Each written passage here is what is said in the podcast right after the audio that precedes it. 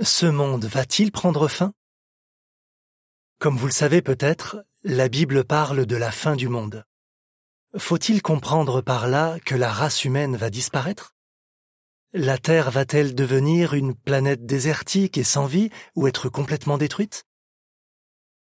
La réponse de la Bible à ces deux questions est non. Ce qui ne va pas disparaître, l'humanité. Ce que la Bible dit, Dieu n'a pas créé la terre pour rien, mais il l'a formée pour être habitée. Isaïe 45, verset 18. Notre planète. Ce que la Bible dit. Une génération s'en va et une génération vient, mais la terre demeure pour toujours. Ecclésiaste 1, verset 4. Explication.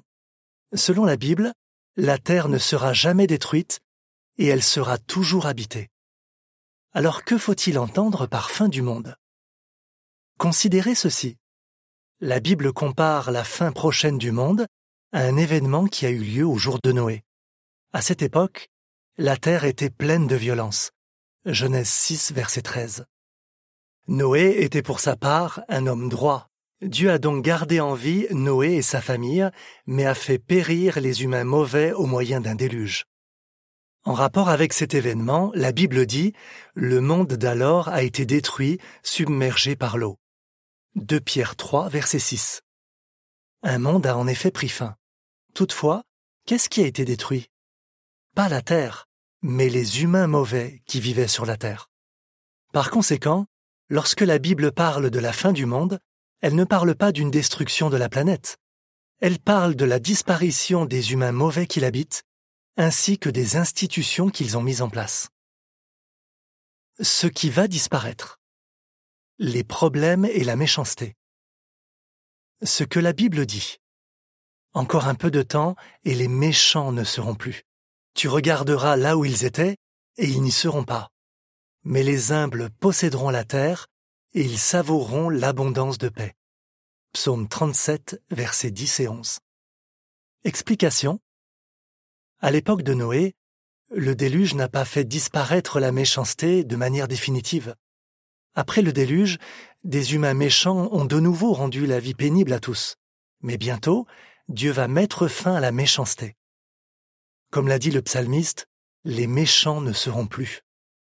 Dieu va faire disparaître la méchanceté au moyen de son royaume, un gouvernement mondial qui, depuis le ciel, dirigera une société humaine attachée à la justice.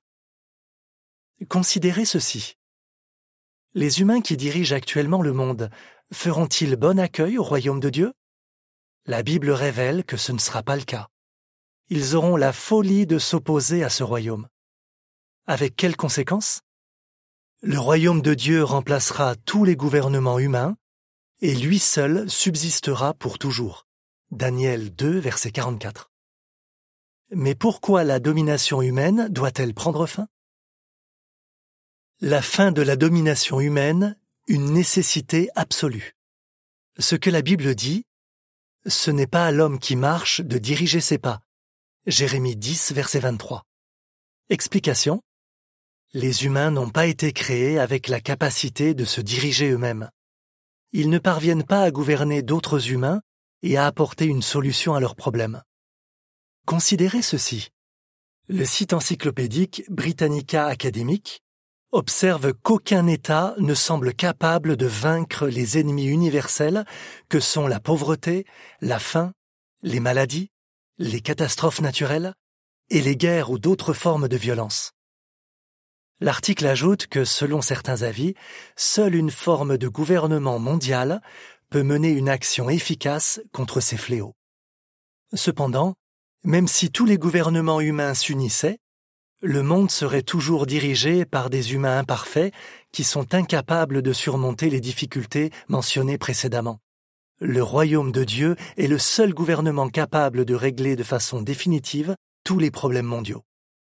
Ainsi, d'après la Bible, la fin du monde, c'est-à-dire de la société actuelle corrompue, n'est pas un événement que les bons doivent redouter c'est plutôt un événement que l'on peut attendre avec impatience, parce que ce vieux monde délabré va être remplacé par le magnifique monde nouveau de Dieu. Quand ce remplacement se produira-t-il? Découvrez la réponse de la Bible dans l'article suivant. Fin de l'article.